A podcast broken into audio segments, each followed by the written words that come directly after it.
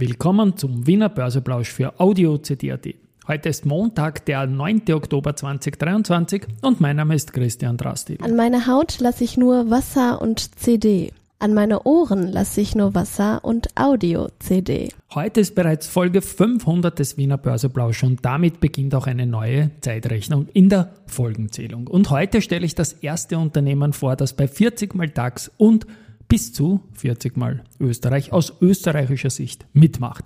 Dies und mehr im 500. Wiener Börseplausch mit dem immer wieder Motto Market hey, and Me. Here's Market and Me. with Homie B. Ja, die Börse als Modethema und die Oktoberfolgen des Wiener Börseplausch sind präsentiert von Wiener Berger und Fruits der digitalen Vermögensverwaltung aus Österreich. Ja, 3091,26 Punkte, das ist indiziert durch die Eskalation in Israel. Ein Minus von 0,92 Prozent und damit sind wir wieder 1 Prozent unter dem Jahresstartwert im ATX. Der Korridor am Vormittag war zwischen 3087 Punkte und 3119 Punkten in der Eröffnung heute gleich. Für Gewinner, Verlierer wechseln wir in die ATX Prime Sicht, weil wir da 42 Titel haben. Auf der Gewinnerseite mal die Frequentis mit plus 1,8%, die S-Immo mit plus 1,2%, FACC plus 0,9%, SBO plus 0,6% und Semperit mit plus 0,3%. Auf der Verliererseite haben wir Meier-Mellenhof mit minus 3,3%, Marinomed minus 3,2%, Kapsch minus 3,2%, AT&S minus 3% und die Euro-Telesites mit minus 2,9%. Umsatzseitig ist es jetzt so, dass wir haben lächerliche sechs Stück wieder bei der aus äh, Austria Card sehe ich da gerade 9,9 Millionen in der OMV, die profitiert von neuen Ölpreisängsten. Erste Group 7,1 Millionen und BAWAG 5 Millionen. Also die üblichen Verdächtigen hier vorne. It's time for the main event.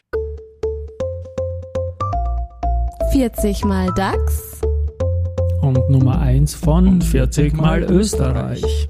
Und der erste Partner ist unser Wiener Börseplausch-Sponsor Wienerberger. Und ich sage dazu danke, danke, dass wir da im nächsten Jahr auch in Deutschland über die Wienerberger Aktie neben mal 40 mal DAX sprechen können. Und weitere Österreicher haben sich schon angemeldet dazu mehr in den nächsten Tagen. Und ich werde die Statements, die die Vorstände oder Investor Relations Leute mir da geschickt haben, in einer so einer Megafon-Stimme da mal kurz durchsagen. Und jetzt muss man sich den Heimo Scheuch vorstellen. Er hat sicherlich eine coolere Stimme, aber ich möchte nur eine, eine andere Tonalität als in meiner Stimme reinbringen.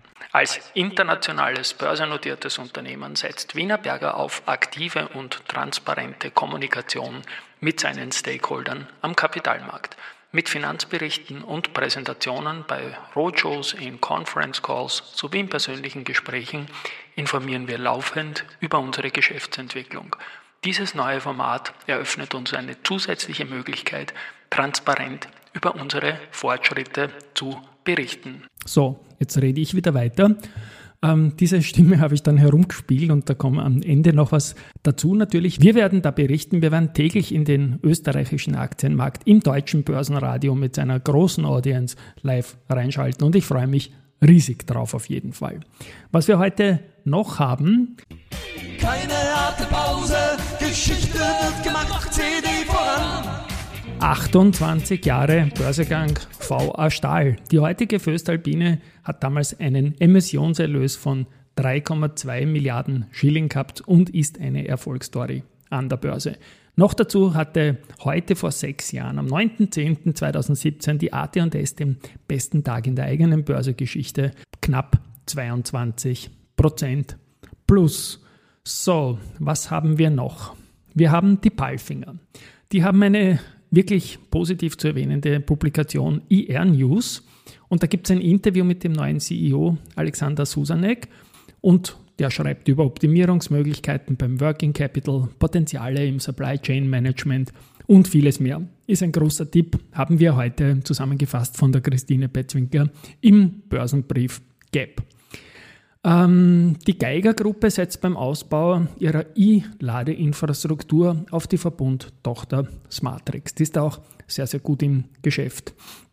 Directors Dealings, das kommen wir nochmal zu Wienerberger. Ähm, Peter Steiner als Aufsichtsrat hat jüngst sowohl Aktien als auch Anleihen erworben. Dazu gibt es Pflichtveröffentlichungen bei beiden, also auch bei Anleihen. Das hat man nur vergessen, dass Private auch Anleihen kaufen. Aber der Peter Steiner hat das gemacht. Und zwar hat er 3000 Aktien zu 23,5 Euro gekauft und den 478 Sustainability Linked Bond 2328 äh, im Nominale 150.000 Euro. Der Nikolaus Lykos, CEO der Austria Card, hat über die Börse Athen 8000 Aktien zu 5,82 Euro erworben. Wie gesagt, ich sehe das total kritisch, dass da zwei Stücke, zwölf Stücke in Wien gehandelt werden. Da muss was passieren, sonst würde ich den ATX Prime da durchaus auch in Frage stellen. Und es ist kein Wunder, dass der Kollege in Athen gekauft hat. Research, heute ohne Musik, nach dem Capital Markets Day bestätigt die Baderbank kaufen und Kursziel 33,8 Euro für EVN und Redburn bestätigt neutral für OMV, geben ein Kursziel von 47 auf 49 Euro. Zur 500. Ausgabe wird ab jetzt die Ausgabennummer und nicht mehr die Seasonnummer genannt, also morgen geht es weiter mit 501. Und ich habe auch im begleitenden Wikifolio Stockpicking Österreich den Cash-Anteil auf den tiefsten Stand seit sieben Jahren reduziert, ist jetzt wieder unter 10%. Also man kann so sagen, all in, weil ein paar Opportunities werde ich natürlich noch wahrnehmen.